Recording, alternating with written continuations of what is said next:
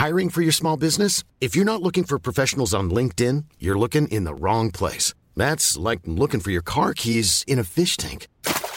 LinkedIn helps you hire professionals you can't find anywhere else, even those who aren't actively searching for a new job but might be open to the perfect role. In a given month, over 70% of LinkedIn users don't even visit other leading job sites. So start looking in the right place. With LinkedIn, you can hire professionals like a professional. Post your free job on linkedin.com/people slash people today.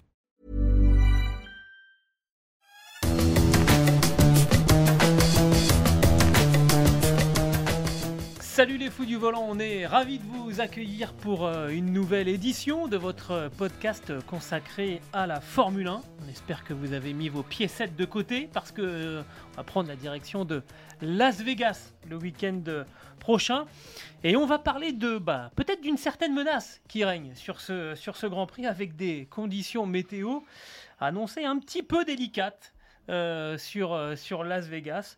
Euh, de la fraîcheur, de, de la pluie.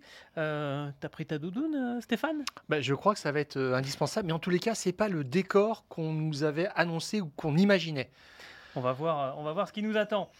Charles Leclerc qui a dû jeter l'éponge avant même le départ au Grand Prix du, du Brésil et qui se plaignait à la radio d'être malchanceux. Alors, l'est-il pour de bon? Les, statistiques euh, euh, confirment-elles le, sentiment du, du monégasque? On va faire un petit peu de, fact-checking justement concernant Charles Leclerc. Et puis on va anticiper aussi un petit peu sur, euh, sur 2024 parce que la fin de saison arrive et on aura sans doute beaucoup de choses à dire sur le point sportif après Abu Dhabi. Donc on, parlera de ce calendrier euh, 2024. Est-ce que ça nous fait rêver ou pas? Est-ce qu'il y a des grosses nouveautés? Ou pas Et puis on vous dira aussi les circuits qu'on aimerait bien voir un jour en, en Formule 1. Ce podcast qui est à retrouver sur toutes les bonnes plateformes d'écoute, de Deezer à Spotify, en passant par Acast ou par Apple Podcast. Vous avez l'habitude aussi de nous donner 5 étoiles. Une si vous n'avez pas apprécié, 5 si vraiment c'était top, et de cette manière, euh, vous pouvez aussi vous abonner, pardon, et de cette manière, vous recevrez les nouveaux épisodes directement sur votre smartphone. C'est particulièrement utile parce qu'on va arriver à la fin de la saison. Il y aura quelques semaines où on va se reposer un peu quand même. Et quand on reviendra pour la nouvelle saison, bah, si vous êtes euh, abonné, vous recevrez directement le nouvel épisode sur votre smartphone. On débute donc les fous du volant, Stéphane, aujourd'hui, euh, en parlant de cette euh, épreuve qui nous attend du côté de, de Las Vegas. Et alors, on nous vend du rêve. hein. Si vous allez sur le site officiel de, de la Formule 1, attention, c'est le Grand Prix de la décennie, du glamour, du rêve, un Grand Prix absolument incroyable avec des moyennes de vitesse qui vont défier celles de Monza. Je t'arrête, Gilles. Euh, Lewis Hamilton a dit euh, il y a pile un an, ça va être la plus grande course de tous les temps, Voilà. carrément. Alors moi, ça me fait penser un petit peu à la hype qu'il y avait autour du millième Grand Prix de l'histoire de la Formule 1. Je crois que c'était en Chine en 2019. Et à l'arrivée, euh, ben, on a euh, oublié tout de suite cette millième édition parce que c'était pas fou, tout simplement. Alors euh, on va voir vraiment, on jugera sur pièce, mais à l'arrivée. Exactement. Dimanche. Alors, euh, on, on- on va parler de ce tracé d'un petit peu plus de 6 km 200 avec deux zones de DRS, deux, détections. Mais on commence d'abord peut-être par parler des conditions météo, Stéphane, qui euh, vont être loin d'être euh, d'être évidentes. D'abord en rapport avec les horaires très très particuliers. Euh, parce que par exemple, la première séance d'essai libre, en fait, elle aura lieu, heure de Las Vegas, jeudi soir à 20h30. FP1 jeudi soir 20h30. Ensuite, la deuxième séance d'essai libre, elle a lieu, alors ça dépend comment vous vous placez, soit jeudi soir à Mm. minuit, soit vendredi matin à 0h, comme vous voulez. Mais bon, déjà, ça c'est quand même assez, assez particulier. Euh, là, il fera 16 degrés hein, pour la deuxième séance des- des- d'essai libre. On verra combien est l'asphalte, mais ça va commencer à être un petit peu plus délicat. Vendredi, deuxième journée. Donc, toujours horaire de Las Vegas. Vendredi 20h30 pour la troisième séance d'essai libre. Les d'essai libres. La qualif, elle, elle est donc vendredi soir à minuit ou donc là, euh, non oui c'est ça vendredi. Même moi je me perds alors que j'ai préparé. Et- ou samedi matin à 0 heure euh, Exactement. c'est comme on- et là par contre 10 degrés et pluie hein, pour la qualif Euh, ça va être sympa. Et donc le Grand Prix heure de Las Vegas c'est euh, c'est samedi soir à 18h et ça fera donc dimanche 7h pour nous euh, 16 degrés. Les conditions météo alors, ce qui est assez, assez incroyable euh, c'est que en fait du côté des organisateurs bah, on n'y avait pas pensé Ah ben, euh, Rose Brown a dit quand on a signé le contrat, en fait, euh, on n'avait pas euh, pris en compte la météo, tout simplement. Ça veut vraiment dire qu'on est euh, ils ont chèque. dans, dans l'ambi- Combien il y a de zéro dans l'ambition d'organiser un show, de quelque chose, on s'occupe de tout ce qu'il y a autour du circuit, mais euh, plus tellement des conditions euh, euh, du, de, Bah, du bon de déroulement course, sportif. Du bon déroulement. Est-ce que le, le circuit est bien configuré aussi pour donner une bonne course? Voilà.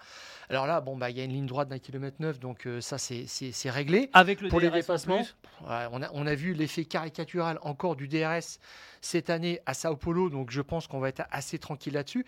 Et c'est aussi ça un petit peu qu'on retrouve, c'est que dans une saison où euh, on a un pilote qui est ultra dominant, il faut quand même euh, qu'il se passe quelque chose derrière. Et la seule façon de se l'assurer, c'est euh, bah, à coup de DRS, de dépassement un petit peu superficiel. Bon, on verra bien ce, que, ce que ça donnera. J'espère qu'il y aura de l'animation, mais ce que tu m'as, ce que tu as avancé comme, comme euh, euh, température euh, de, de- ambiante et peut-être température de piste aussi inquiète beaucoup les équipes. Elles disent bah, ça va être un saut carrément dans l'inconnu.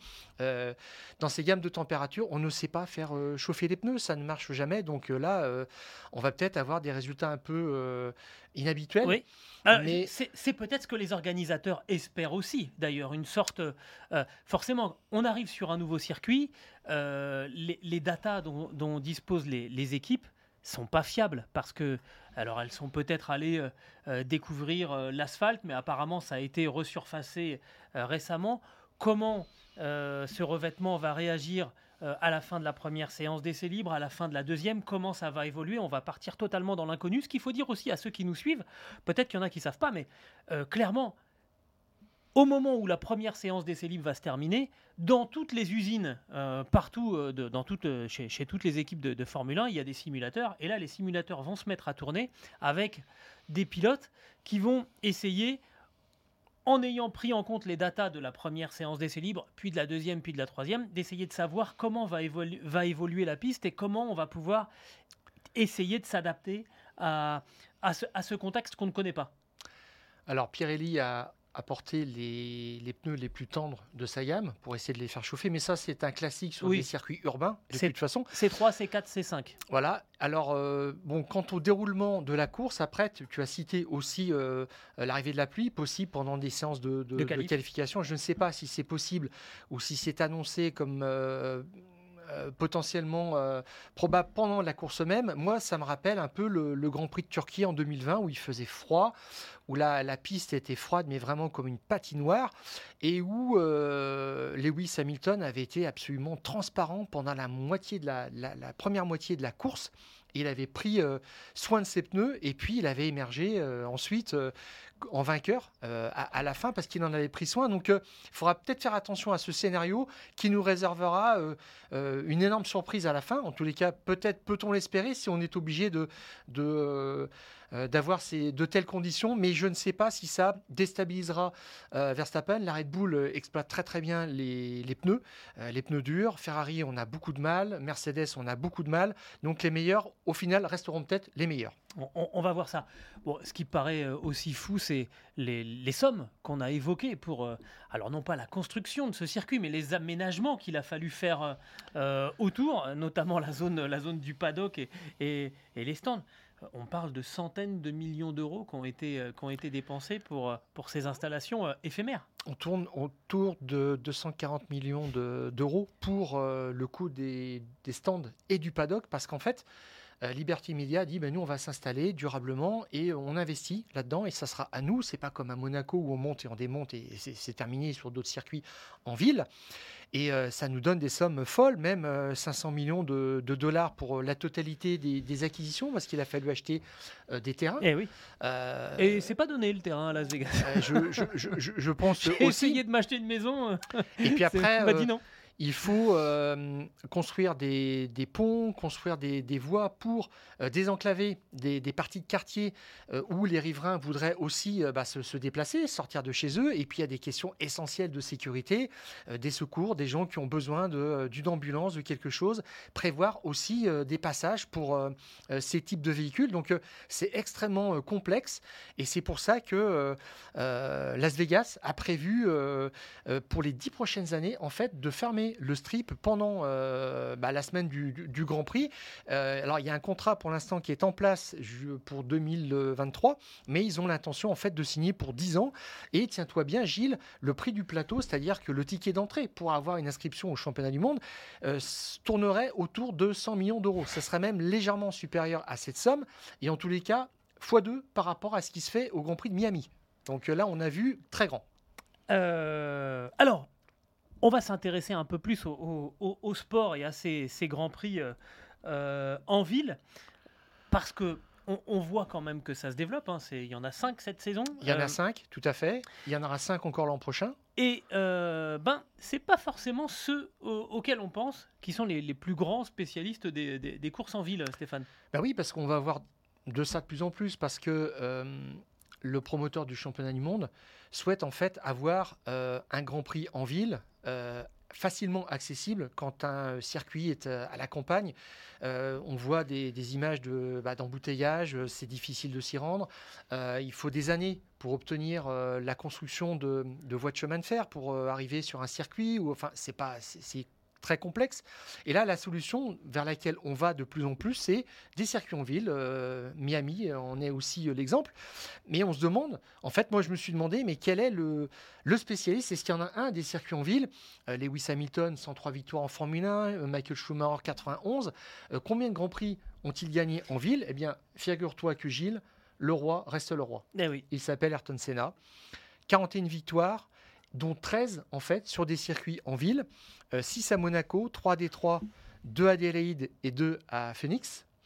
Et euh, il surpasse en fait un certain Sébastien Vettel. C'est le premier pilote moderne qui arrive dans ce classement, avec 9 victoires quand même, suivi de Lewis Hamilton euh, avec 8 euh, succès. Alors, 8 euh, succès, sur 103 hein, voilà, pour tout à fait. Et 9 sur 53 pour Vettel. Et puis après, on a quand même Alain Prost qui n'aimait pas ce genre de circuit, 7 victoires quand même. Et puis après, à la cinquième, à la cinquième place, avec 5 succès, on a Fernando Alonso, Graham Hill, le roi du Grand Prix de Monaco, Michael Schumacher, Donc finalement, qui n'était pas un spécialiste des circuits en ville, euh, Max Verstappen et Nico Rosberg. Et cette remarque, euh, et je voulais aussi euh, remarquer que Lewis Hamilton, on a l'impression, tous les ans à Monaco, il y a, cette impression qui revient, il n'aime pas Monaco. Il n'aime pas Monaco et là on le voit un petit peu. Il n'a pas gagné énormément sur des circuits en ville, mais je pense qu'à l'avenir il faudra vraiment devenir aussi un spécialiste de cet exercice. Mais tu sais, je, trouve aussi que hum, la, Formule 1 là euh, suit un peu le mouvement créé par la Formule E. Ça peut paraître étonnant, mais la Formule E, ça, a été un des créneaux hein, de, ce championnat de voitures euh, électriques. Euh, c'était de rouler en ville, justement. Euh, parce qu'on va chercher les fans là où ils sont, il n'y a pas besoin de se, déplacer. Et quelque part, ils ont vu que ça marchait, qu'il y avait du monde. donc on se dit, ben ouais, ouais, le principe est bon, on y va. C'est l'argument d'ailleurs aussi l'un des arguments forts d'une course à Las Vegas. On dit mais il y a des hôtels partout. Oui. Donc là, vous pouvez des hôtels. c'est ça, et des casinos. Alors, vous aurez sans doute remarqué que ce Grand Prix de, Las Vegas va se dérouler euh, sur un circuit un petit peu particulier. Euh, et certains y voient un, cochon euh, renversé. Bah oui, quand même. Enfin, c'est assez amusant, mais bon, c'est un hasard, mais voilà, il, est renversé. Ils l'ont pas fait dans l'autre sens. Hein. Je, sais pas bah, après, pourquoi. Il suffit de tourner son écran hein, pour, que le cochon soit sur ses pattes. Mais on a eu quelques circuits de forme bizarre quand même dans l'histoire de, la Formule 1. Justement, étrange. on va parler de ces tracés qui étaient quand même, qui sont quand même un peu, un peu fous. Typés, voilà, particuliers. il y a eu d'abord des grands prix comme le tracé à Reims-Gueux des lignes droites, en fait, parce qu'en 1950, dans les années 50, on ne se pose pas la question de la, sécurité. On veut de la vitesse, et puis on relie des lignes droites par, euh, par des courbes, point. Donc ça donne un circuit comme ça assez simple à Reims, qui a eu deux versions différentes. La, la caricature, peut-être euh, la, la, plus incroyable, c'est euh, la VUS en Allemagne, où là, il y a deux grandes lignes droites avec des courbes à chaque extrémité, puis on se dit, voilà, on fait euh, un Grand Prix sur ce tracé-là. Mais figure-toi, Gilles, qu'à l'une des extrémités. Mais oui, alors ça, ça je ne le savais pas. il y a un banking carrément, c'est un vrai virage relevé tout à façon fait. NASCAR. Et là encore, on est dans cette ambiance des des rois de la vitesse. Vraiment, faut, euh, faut atteindre des vitesses assez folles. Monza, c'était un anneau aussi. Hein, euh. Tout à fait. Il y a eu euh, plusieurs éditions, 5 ou 6, qui se sont courues dans les années 50 jusqu'à 1961, je crois, où on empruntait l'anneau de vitesse à, Monza. Donc ça avait quand même un caractère particulier. Et puis là, après, on a eu le premier Grand Prix donc à Monaco, donc qui était un circuit en ville. Déjà, c'était un tour de force. Et on voit arriver l'année suivante, en 51, Pedralbes en fait, c'est dans les rues de Barcelone et on voit eh bien, un, tracé avec euh, des angles droits parce qu'on suit le plan urbain tout simplement. Et euh, ça, c'est la première marque vraiment euh, d'un circuit urbain parce que Monaco, c'est tout en, tourniquet finalement. Et on a des choses un petit peu plus incroyables quand même quand on regarde Zelveg. C'est pareil. Là, c'est par contre le degré zéro du, design. ah oui. De ligne droite sur un, le premier autodrome. Tout à fait. Sur l'aéroport, on ne parle pas de Spielberg hein, qui est arrivé après. On parle de ce tracé-là, vous voyez, qui ressemble un peu à une crosse de, de hockey. C'est assez bizarre. Et puis on a eu d'autres choses dans un passé un petit peu plus récent. Alors le Grand Prix du César Palace, Bernie Clesson a dit bah, on va faire un Grand Prix sur un parking tout simplement de d'Hôtel Palace. C'est assez incroyable. Vous voyez cette forme un petit peu qui se reproduit. collé ah, bah, attends, Trois ils fois, il y a eu erreur. Ils ont fait ça, ils ont fait ça, mais le, soir au restaurant euh, sur un coin de table, on dit on va passer par bah, là. ils sont pas embêtés, hein, franchement. Alors le pire quand même, Gilles, c'est qu'il y a eu deux éditions qui était décisif pour l'attribution du titre mondial. Alors ça, c'est un petit peu dommage. 81 titres de Piquet, 82 titres de Rosberg. Voilà, donc on joue un petit peu à la roulette russe là-dessus. C'était euh, tout le monde. Tout le monde était d'accord. Roulette russe euh, à Las Vegas. Tout le monde était d'accord pour dire on n'y retourne pas. Voilà, c'était un petit peu ça. Eh ben, on a attendu 40 ans, mais on va y retourner. oui, tout à fait. Alors, Gilles, on a parlé de cette forme un petit peu euh, bizarre, mystérieuse euh, du euh, cochon renversé de, euh, du nouveau circuit de Las Vegas. Mais figure-toi que aux États-Unis, on avait déjà fait dans la ménagerie avec le chien couché à Détroit, comme vous pouvez voir ici. Enfin, moi, j'y vois cette forme-là, un petit peu bizarre, toujours sur le principe des angles droits, etc. Là, comme aussi à Phoenix, sur la version du, circuit qui a été empruntée de trois fois à la fin des années 80. Mais malheureusement, on retrouve aussi ces formes euh, de circuit angle droit comme à Bakou ou à Singapour.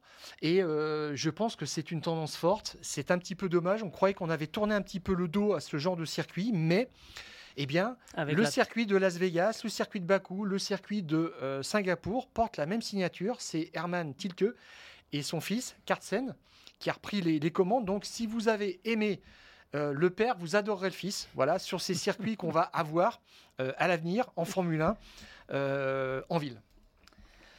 Bon, ben, on, va voir ce que va nous donner l'avenir, mais clairement, on risque d'avoir de plus en plus de, ce genre de, de, tracés. On va s'intéresser un peu plus au sport maintenant. Là, on a parlé du, du terrain de jeu. J'aimerais bien, Stéphane, qu'on parle de Charles Leclerc euh, qui a donc abandonné avant même le départ du Grand Prix du, euh, Brésil. On a tous euh, en, tête hein, cette image de la Ferrari du, Monégasque qui sort de, la piste. Problème, technique sur, la, voiture du, Monégasque. Et ces mots à la radio qui sont, tristes hein, parce qu'on le sent très sincère et on le sent très affecté. Charles Leclerc qui se plaint en fait d'être malchanceux. Et on a voulu vérifier, euh, faire du fact-checking, savoir si euh, effectivement Charles Leclerc était particulièrement euh, malchanceux depuis qu'il est arrivé chez, chez Ferrari. Stéphane, qu'est-ce que, qu'est-ce que nous disent les chiffres concernant les, abandons de, Charles Leclerc? Bah Oui, je cherchais à savoir s'il abandonne un peu plus que les grands pilotes qui ont été à la Scuderia Ferrari auparavant. On sait que euh, c'est un petit peu un problème récurrent quand même, la, fiabilité chez Ferrari. Est-ce que euh, euh, ces glorieux prédécesseurs ont été affectés de la même manière par des abandons ou des, des no-shows au départ d'un Grand Prix, des non-participations, parce que officiellement, ce n'était pas un abandon de, Charles Leclerc, puisqu'il faut d'abord se lancer dans la course, prendre le départ pour être enregistré comme un abandon. Donc c'était une non-participation. Et on a pris en compte d'abord ces abandons-là. et et, c'est Schumacher qui arrive en tête des pilotes euh, ayant été le plus affectés par des problèmes euh, techniques. je vois 32 abandons en 180 Grands Prix, ça fait 17% quand même euh, d'abandons. Il y a eu toute une période quand, quand Michael Schumacher est arrivé à la Scuderia. elle était en reconstruction, hein, cette Scuderia. Donc il y a eu quand même pas mal d'abandons à cette période-là aussi. Il y avait un nouveau moteur qui causait beaucoup de problèmes, un V10 en 1996, et c'était la source effectivement de beaucoup d'ennuis. Et derrière, on trouve très abandons pour Charles Leclerc en 100 Grand Prix, tout rond, avec euh, Ferrari, ça fait 12%.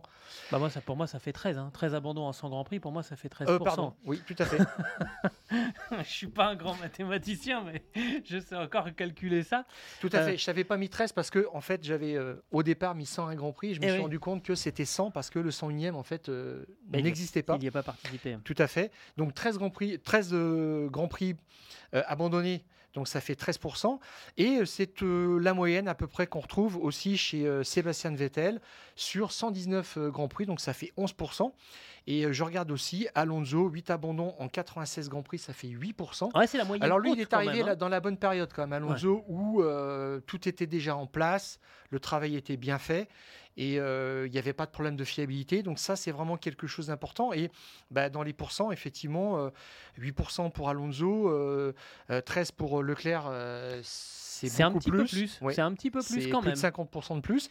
Mais c'est moins que la référence actuelle. Évidemment, on va s'intéresser à ce qu'a fait Max Verstappen chez Red Bull. Alors Verstappen, figure-toi que j'ai juste compté les, les années où dans un top team, j'ai pas pris en compte euh, ses abandons chez euh, Toro Rosso, où il était jeune, etc.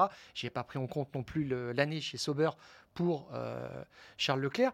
Et là, on monte à 25 abandons en 160 Grands Prix, ça fait 15%. Il a eu aussi beaucoup de problèmes. Max Verstappen, au début de, sa carrière, tout à fait. Donc ça veut dire que ça fait partie un petit peu du processus de, de formation et qu'il faut, faut qu'il l'accepte. Donc, euh, effectivement, il est, il est malchanceux, mais pas euh, dans des proportions euh, qu'on peut qu'on imaginait. Alors, le, fait de se dire ça, est-ce que ça veut dire qu'il est finalement peut-être un petit peu trop tendre Parce que se laisser affecter par ce, par ce, par ce genre de choses, c'est quand même c'est quand même un, facteur important. Je veux dire, si on commence à penser qu'on n'a pas de chance, c'est pas, pas très très positif. Alors la malchance pour moi, c'est vraiment euh, tu es en tête, tu domines un Grand Prix et t'abandonnes. Voilà. Et là, euh, Charles Leclerc n'était pas euh, en pole position. Il y, a des, il y a des abandons ou des non-participations qui coûtent plus cher que d'autres, où tu avais vraiment un espoir de briller, tu avais besoin surtout d'un bon résultat. là, si, tu parles de, si tu parles de la pole position, on a, on a évidemment cet exemple. Et en plus, sachant qu'il est monégasque, on a tous cet exemple en tête où il ne peut pas prendre le départ du Grand Prix de Monaco, où il, est, où il doit partir, partir en tête. Ça lui est arrivé beaucoup, ça? Oui, alors là, par contre, là-dessus, quand il est en pole position, alors euh, on, le sait parce qu'on a parlé euh, de ça sur le précédent euh, numéro des Fous du Volant, il en est à 11 pole positions de suite, non transformé en victoire. Il s'approche du triste record de René Arnoux dans ce domaine. Et là, on voit que lorsqu'il parle de la pole position, eh il a encaissé jusqu'à présent trois abandons quand même sur des bris mécaniques le plus souvent et deux non-participations au Grand Prix. Donc on citait euh, Monaco 2019 et puis euh, Sao Paulo 2023, euh, ça fait 22%. C'est énorme quand même. Ouais, là, c'est beaucoup. par rapport aux autres Par rapport aux autres, qui s'appellent Schumacher, 10%. Hein, c'est 6 abandons, 1 retrait. C'était au Grand Prix de France 96 sur un, un, bris de moteur dans le tour de formation. Vettel, il est à 8%. et Alonso, il est à 4% quand il était chez Ferrari. Donc, il Bon, euh, voilà, Alonso, ça ne lui est arrivé qu'une fois. Et euh, à côté de ça, ben, Verstappen, c'est vrai qu'il euh, il est dans une petite moyenne aussi, deux abandons simplement sur 31 pole position. ça lui fait du 6%. Donc là, on peut dire, oui, que dans ce registre-là, Leclerc est malchanceux, clairement. Alors, il se sent malchanceux. on voit que effectivement il y a des chiffres qui, qui montrent qu'il l'est, il l'est en partie. Est-ce que ça veut dire aussi que penser à ça, euh, on, a souvent dit qu'il était un petit peu tendre, par, bah, notamment par rapport à Max Verstappen, qu'on sent hyper agressif, qu'on sent euh, euh, hyper testostéroné quand il faut aller à la bagarre sur, sur la piste. Est-ce que ça, ça veut dire que un, un, Charles Leclerc est pas armé pour devenir champion du monde de Formule 1 Ouais, tu, tu fais bien de d'évoquer ces deux choses-là parce que il faut un petit peu la baraka du champion du monde. Dans tous les cas, il faut que tu on l'a souvent tu l'évites, tu l'évites cette, cette malchance. Et puis après, il faut quand même le caractère aussi, un caractère euh, où tu, tu sais que quand tu vas au combat, bah, tu es, prêt pour ça. Et là, c'est vrai que est-ce qu'il est trop tendre? Je dirais oui de toute façon parce que c'est dans sa nature. et qu'on ne veut surtout pas qu'il change. Moi, pour moi, euh, Charles Leclerc, euh, je le comparerais à des pilotes euh, du style Alain Prost, Mika Kinen, Jenson Button, ou qui n'allaient pas à la guerre pour la guerre, qui n'avaient pas fait du pilotage à la dure, leur principe. pour, pour dépasser, pour, pour se combattre roue contre roue. À, l'opposé, bah, Verstappen, pour l'instant, il nous fait beaucoup plus penser à Michael Schumacher, à Ayrton Senna, c'est vrai, c'est, il a des dépassements qui ressemblent à des ultimatums. Mais ce qui m'étonne un petit peu quand même, c'est que j'ai juste remonté un petit peu euh, l'histoire de, euh, ces euh, rapports de force avec Verstappen. On sait que ça a commencé en Autriche en 2019, où à deux tours de la fin, bah, Verstappen en fait le sort tout simplement pour le dépasser. Et Leclerc, il dit à la fin, bah, le tour précédent, il avait laissé une largeur de voiture pour que lui existe, il n'était pas parvenu à dépasser, mais il avait essayé. Et puis, euh, quand il voit que euh, c'est maintenant qu'il faut, qu'il faut euh, l'opérer, le, dépassement, il le met dehors, bon, tout, simplement.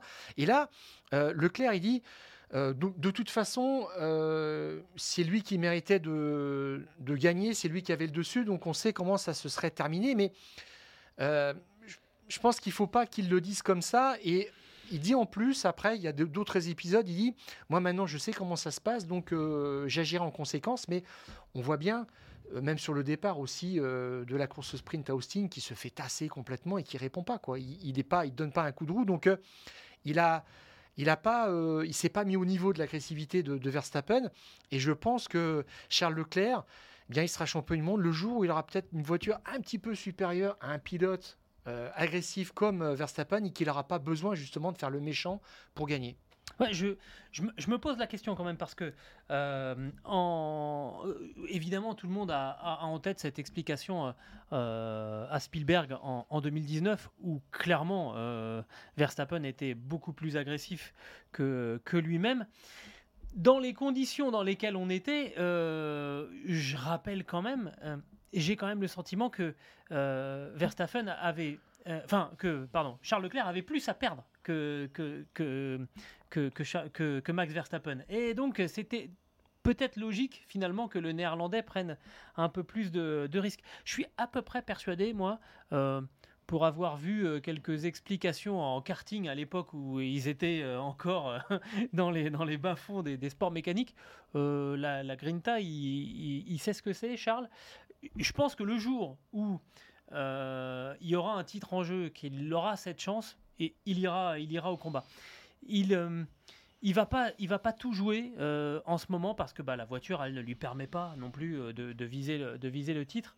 Je pense que cette agressivité, elle vient. Il a le coup de volant, il a le, il a le talent. On le voit bien. Les, les positions, c'est quand même l'exercice où il faut être vraiment dans le, dans le gain ultime de ce que la voiture peut te, peut te donner. Et je pense que l'agressivité, elle vient quand on a besoin, en fait. Euh, et, en, même temps, on a beaucoup reproché à Max Verstappen ce surplus d'agressivité, mmh.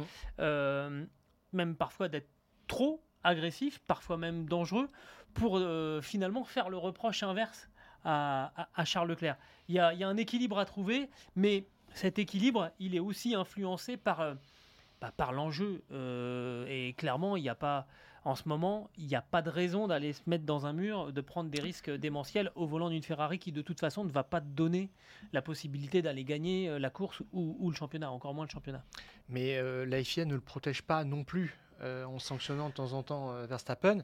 Tu vois même à Austin, quand Verstappen le dépasse au virage numéro 12, il se jette à l'intérieur il prend toute la largeur de la piste, Leclerc est obligé d'aller à l'extérieur, et Leclerc même, il va un peu plus au large pour bien montrer qu'il s'est fait sortir.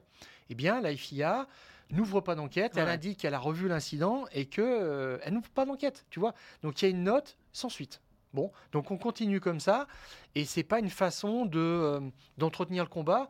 Euh, Verstappen contre Leclerc, on sait que ça se terminera toujours de la même façon quand euh, Verstappen a envie d'y aller, quoi. Cette phrase, elle est très intéressante parce que j'ai dans mes amis proches un, ancien pilote, en l'occurrence en, moto, euh, qui est allé chercher une fois une victoire en, allant au contact. Je parle en moto, hein, pas en voiture, en allant au contact avec son, adversaire.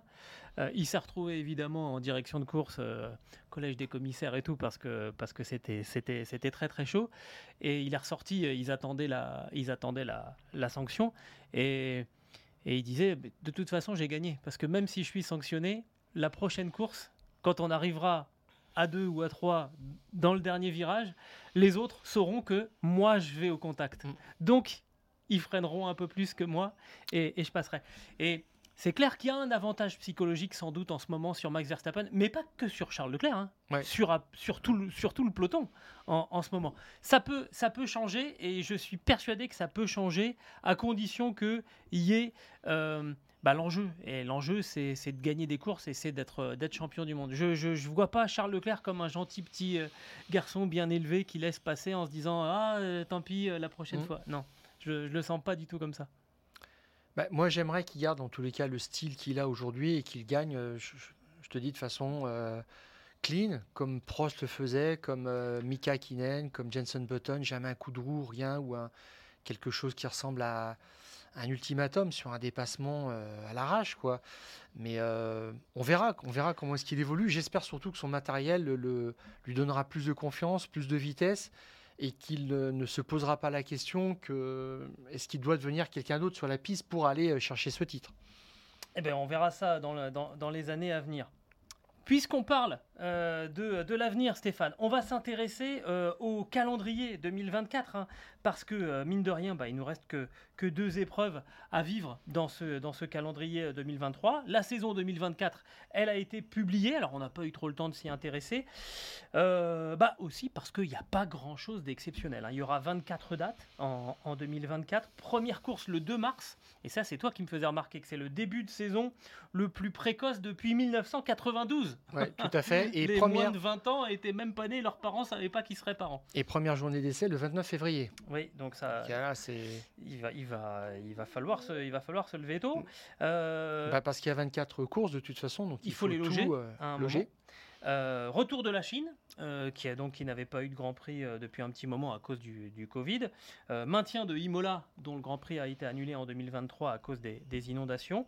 Et puis quelques petits ajustements, et notamment le plus gros ajustement, c'est Suzuka, qui était habituellement euh, dans la partie finale du, championnat, qui se retrouve en, début, de, en début de saison.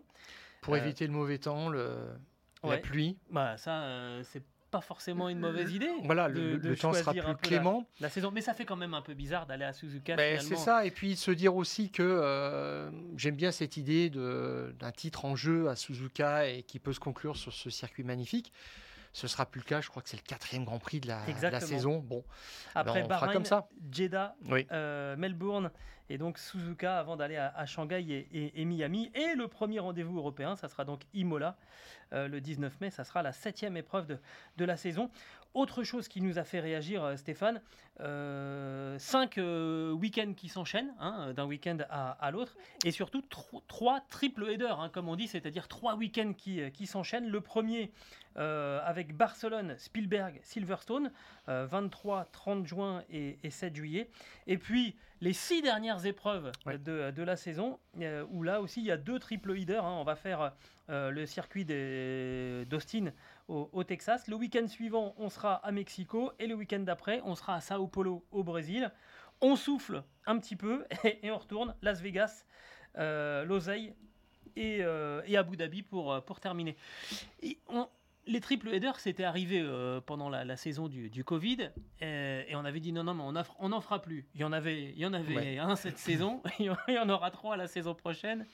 Bon, on a le sentiment quand même qu'on fait un peu ce qu'on veut. On, va, on va pousser sur les cadences, mais par contre, euh, euh, le promoteur avait indiqué qu'il regarderait un petit peu plus euh, la cohérence des déplacements, empreinte carbone, etc. Et puis la fatigue, hein, tout simplement, des, équipes. Est-ce que tu vois des choses en, amélioration sur ah, ce bah, calendrier? Et c'est simple, hein, voilà, par exemple, donc on va faire Suzuka, Shanghai, ok, Miami, déjà là, ça commence à être un peu plus excentré. On va venir à Imola. On va faire Imola-Monaco. Alors là, pour le coup, ok, très bien. Et on repart à Montréal pour revenir ensuite à Barcelone. Excusez-moi, mais pendant qu'on est à Miami, on ne peut pas éventuellement aller à, Montréal? Alors, euh, effectivement, il y a une question aussi de, saison. Hein, euh, Miami au début du mois de mai. Euh, Montréal au début du mois de mai. on peut encore avoir quelques, quelques surprises. Mais c'est de la cohérence ou c'est pas de la cohérence quoi. Enfin, je veux dire, là, là c'est complètement fou. Mettre Montréal entre Monaco et Barcelone? Euh, non, ne me dites pas que vous avez fait attention euh, au déplacement parce que là, ça va pas du tout. Ouais, il y a aussi certainement des problèmes de, logistique. Enfin, tout ça, c'est un petit peu complexe, mais on nous annonce des grands principes qui ont du mal à être euh, mis en place, appliqués dans, la réalité. Un calendrier à 24 grands prix, c'est déjà un record. De toute façon, Gilles, là, on va atteindre un record hein, en 2024. Bon, et puis, bon, une, incohérence quand même aussi par rapport à ce qui est annoncé, parce que on nous demande de la rotation sur les épreuves européennes, parce que moi, tu sais, quand je regarde un calendrier, je, euh, je cherche tout de suite le Grand Prix de France. Bon, bah, je sais qu'il n'y en a pas l'année prochaine, parce qu'il faut faire de la place pour d'autres Grands Prix, et euh, il y a un doublon euh, en Italie, pour l'instant, c'est Monza et Imola l'année prochaine. Imola a eu un report pour, en raison de l'annulation en 2023 en 2025. Donc ils ont gagné une édition, ce qui n'était pas le cas pour tous les autres Grands Prix qui étaient annulés. Bon, mais euh, bah, le promoteur euh, discute avec les autorités italiennes pour euh, prolonger le Grand Prix d'Émilie-Romagne à Imola dans les années futures. Et on nous dira après, bah, il n'y a pas de place pour Spa ou il n'y a pas de place pour le, Grand Prix de France. C'est quand même plus que dommage. Hein, je rassure, ni même, hein. oui, ni même pour un Grand Prix d'Allemagne. Mais Spa, c'est année par année maintenant. Hein. C'est tout. Tu, tu vis de façon un petit peu précaire, je dirais, par rapport aux investissements qui ont été consentis. Bon, bref. Pour toi, la France et l'Allemagne, euh, c'est les grands absents de ce calendrier 2024 Ah ben oui, tout à fait. Et puis... Euh, l'autre grand absent que je vois de toute façon année après année, c'est l'Afrique. C'est un continent, voilà. Ouais, tout à fait. Donc euh, là, tant qu'on n'aura pas un, Grand Prix en Afrique, ce ne sera pas un championnat du monde vraiment euh, complet, tel qu'on peut le rêver maintenant aujourd'hui, parce qu'on essaie d'aller partout. Et on en fait quand même encore une question d'argent, parce qu'il faut rénover le circuit de Calami. Et puis ensuite, il faut trouver quelqu'un qui a un, business plan pour mettre 25 ou 30 millions d'euros sur la table en termes de, de, de droits euh, de, prix du plateau, de, de tickets d'entrée. Donc euh, on nous dit que pour les deux ou trois prochaines années, c'est râpé, donc il faut attendre encore. Bon, donc euh, je vois pas de, réelles améliorations. Et d'ailleurs, ce calendrier 2024, c'est un peu un copier-coller de ce qu'aura dû être le calendrier de 2023, c'est-à-dire sans Imola et sans la Chine qui était prévu à l'origine et qui ont euh, été euh, annulés pour euh, diverses raisons. Ça veut dire que là, on est au bout de quelque chose. On parlait aussi de ce Grand Prix à Las Vegas, qui est le Grand Prix ultime. Maintenant, je me pose la question, qu'est-ce qu'on peut inventer de plus ou de différent qui peut nous, nous surprendre? C'est là aussi la, la, question, parce que maintenant, on a un petit peu fait le tour. On, on parlait de, des années Clestone où le calendrier n'évoluait plus plus tellement. Et là, on termine un petit peu un cycle qui a été entamé en, 2017 et où on retrouve maintenant euh, les mêmes épreuves d'une année sur l'autre et qui sont signées maintenant pour 5 ou 10 ans. Hein, clairement. Alors justement, euh, face à, oui, on peut le dire comme ça, manque d'imagination sur euh, le calendrier 2024, eh ben nous, on a laissé voguer notre imagination avec, Stéphane. on va essayer de parler bah, des circuits qu'on aimerait bien, alors soit voir revenir, soit voir débarquer sur le, calendrier du, Formule 1. De Formule 1, on s'est donné trois circuits chacun, Stéphane, euh, qu'on aimerait bien voir euh, en Formule 1. Oui, euh, et prendre, enfin, quand on pense à une nouvelle épreuve, pas forcément un Grand Prix urbain, mais faire ressurgir du passé un, beau Grand Prix qu'on appréciait, ou alors peut-être un nouveau circuit qu'on n'a jamais vu. Exactement. Alors je te laisse la, la parole, Gilles, pour me dire quels seraient tes trois grands prix rêvés Alors, euh, moi, je vais, je vais faire par, euh, je vais monter en, en, puissance. Évidemment, euh, on se le dit tout de suite, on oublie toute logique financière, de, de, cohérence, quoi que ce soit. Hein. Et sécuritaire aussi, parce que oui, oui, le fantasme ultime. moi, je commence déjà par un circuit. Alors, il faudra aller regarder. On, on, va vous mettre quelques quelques images, mais euh, pour ceux qui écoutent le, podcast, il euh, faudra aller regarder sur des moteurs de recherche. Mais moi, j'aimerais bien qu'on aille à Elkhart Lake, aux États-Unis, un circuit qui s'appelle Road America. C'est dans le Wisconsin, c'est au nord de, Chicago. C'est une sorte de spa euh, à l'américaine, 6 km et demi. avec des portions où ça va très très vite, des grandes courbes, beaucoup, de, beaucoup de dénivelé. Honnêtement, tu sais que j'ai eu un passé avant, avant Eurosport euh, et j'ai commenté pas mal de courses sur ce, sur ce circuit d'Elkert Lake. Euh, à chaque fois, c'est ultra spectaculaire. Euh, vraiment, j'aimerais bien voir une course de Formule 1 à Elkhart Lake. Il y a, il y a- il y a- il y a de l'IndyCar. C'est bien. à toi, Stéphane, Je pour le premier de tes trois choix. Alors moi, pour mon premier choix, j'aimerais bien revoir l'ancienne Osterreichring, qui est devenue le Grand Prix de le circuit de Spielberg, le, le Red Bull Ring, dans une forme euh, raccourcie, euh, avec 8 ou 9 virages. Enfin, et, et sécurisé maintenant. hein. Voilà, c'est ça. C'est et qui euh, ressemble plus à grand chose. la dernière fois que ce circuit a été utilisé, c'était en 87. Il y a eu deux carambolages euh, au départ et ça a mis fin à, à l'épreuve parce qu'il n'était pas considéré comme comme sécure, ce que je trouve un petit peu dommage, mais on, on met de côté euh, l'aspect euh, sécurité vraiment. Là, c'est pareil. Il faut aller chercher des Là, vidéos, des ouais. caméras embarquées. C'est fou. Les vitesses, c'est dingue. Alors, il faut savoir surtout qu'à l'époque, l'Osterreichring était considéré loin devant Spa comme le plus beau circuit du monde, utilisé en Formule 1. C'est-à-dire que c'est un toboggan qui ne s'arrête jamais. Euh, je vois la pole position de Piquet signée en 1987, c'est 256 km/h de moyenne. Oui. Il n'y a pas une chicane, il n'y a rien, c'est que du fluide. il y a quasiment c'est- 40 voilà. ans. C'est une partie de pilotage absolument euh, fantastique. J'aimerais revoir ça. Et euh, il y a quelqu'un qui se bat pour euh, revoir, se remettre au goût du jour ce, ce circuit. C'est Helmut Marko chez Red Bull. Et euh, il se bat pour euh, euh, racheter des terrains, demander à des propriétaires de bien vouloir le vendre, des, des portions, Revendre leur terrain. ouais. de re- revendre leur, leur terrain pour euh, que- la, la piste qui, euh, en fait, euh, s'arrête aux deux tiers à peu près de la montée réelle de, de l'ancien Oster- Osterreichring. Là, on tourne à droite au premier virage. Et normalement, ça continuait euh, plus haut. Euh, auparavant et puis on était parti sur une grande courbe hein, c'était à fond.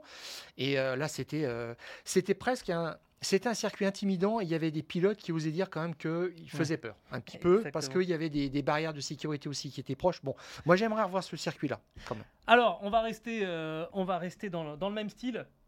Évidemment, un des circuits que j'aimerais bien revoir en Formule 1, rêve, bah, c'est la Nordschleife, la boucle nord, euh, donc du Nürburgring. Circuit de 20 km. Là, ceux qui euh, voient, euh, ont vu des caméras embarquées, euh, c'est un, circuit sur lequel on, on- on continue de rouler, hein, d'ailleurs, mais pas, pas en Formule 1. Euh, bon, là, c'est un, un truc de fou, quoi. 20 km dans la forêt, là, avec des, 22, ouais. avec des virages de fou, le carrousel. Enfin voilà, rien que de dire un circuit de 20 km. Déjà, tu te 22 même, je crois, oui. Oui. Et puis c'est là où euh, Fangio a fait son exploit en 1957. Enfin, c'est Ouais, c'est pas là là, où il l'a mais- fait rentrer dans la, dans la légende. Moi non plus. hein, euh, je sais pas ce que tu insinues. mais euh, non, je, je suis d'accord. Je suis d'accord tout à fait. Et alors moi, je pense à un, un circuit un petit peu comme tu l'as. Tu, l'as, évoqué.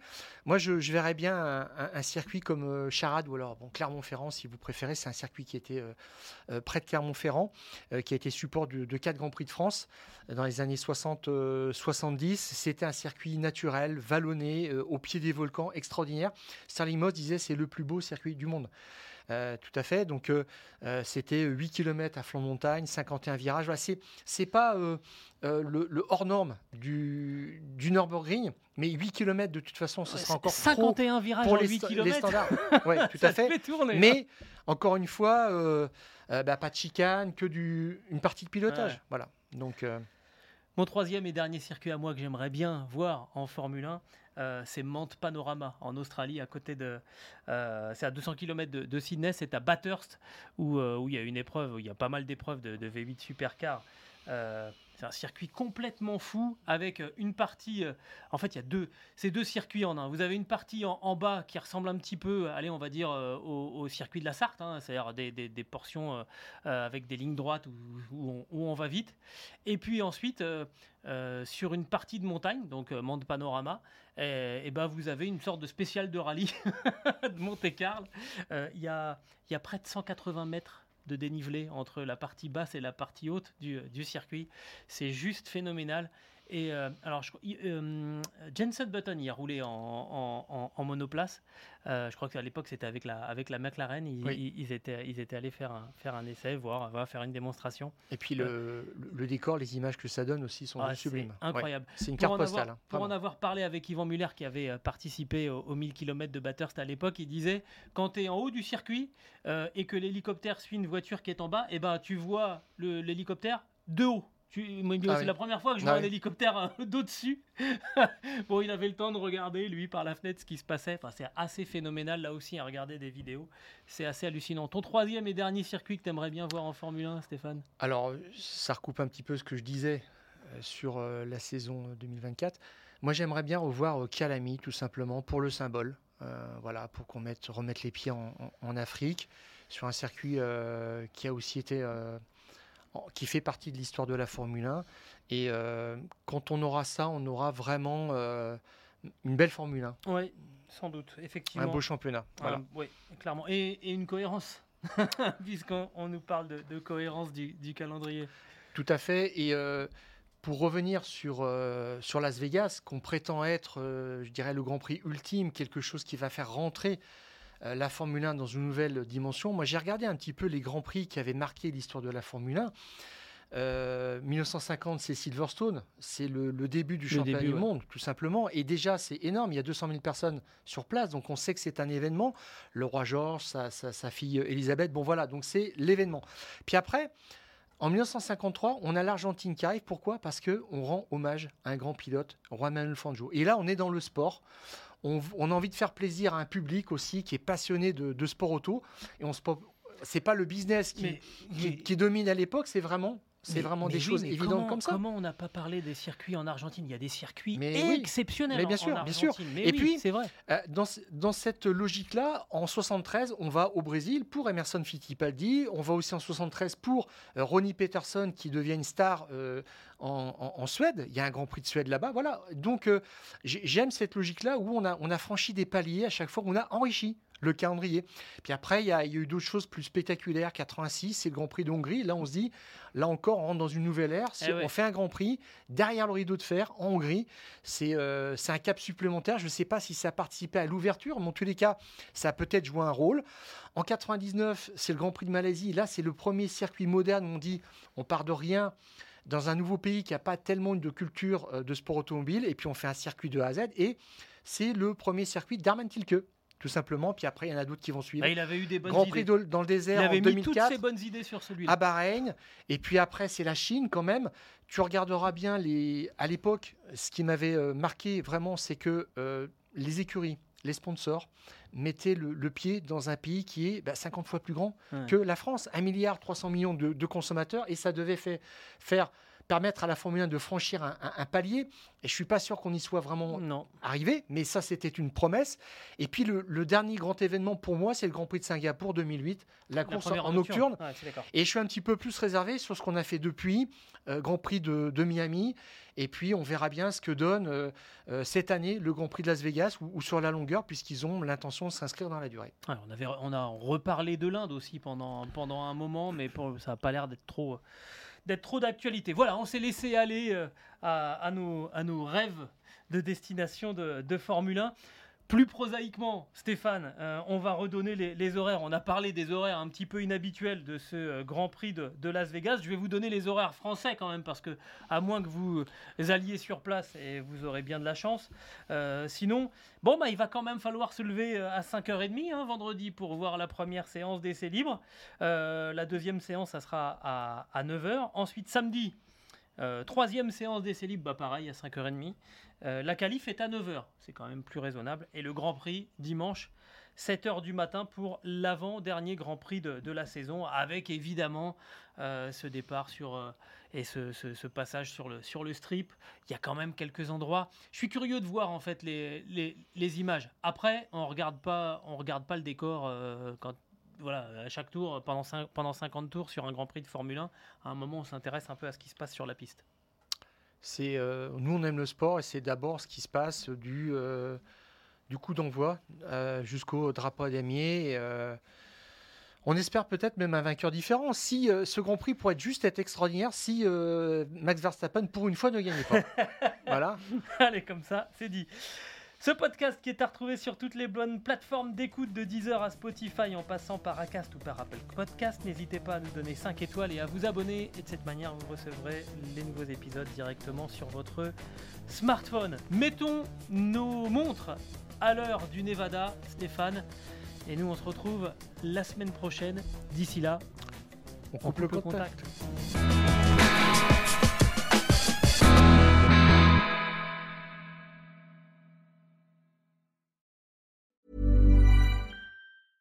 Mom deserves the best, and there's no better place to shop for Mother's Day than Whole Foods Market. They're your destination for unbeatable savings, from premium gifts to show-stopping flowers and irresistible desserts. Start by saving 33% with Prime on all body care and candles. Then get a 15-stem bunch of tulips for just $9.99 each with Prime. Round out Mom's menu with festive rosé, irresistible berry chantilly cake, and more special treats. Come celebrate Mother's Day at Whole Foods Market.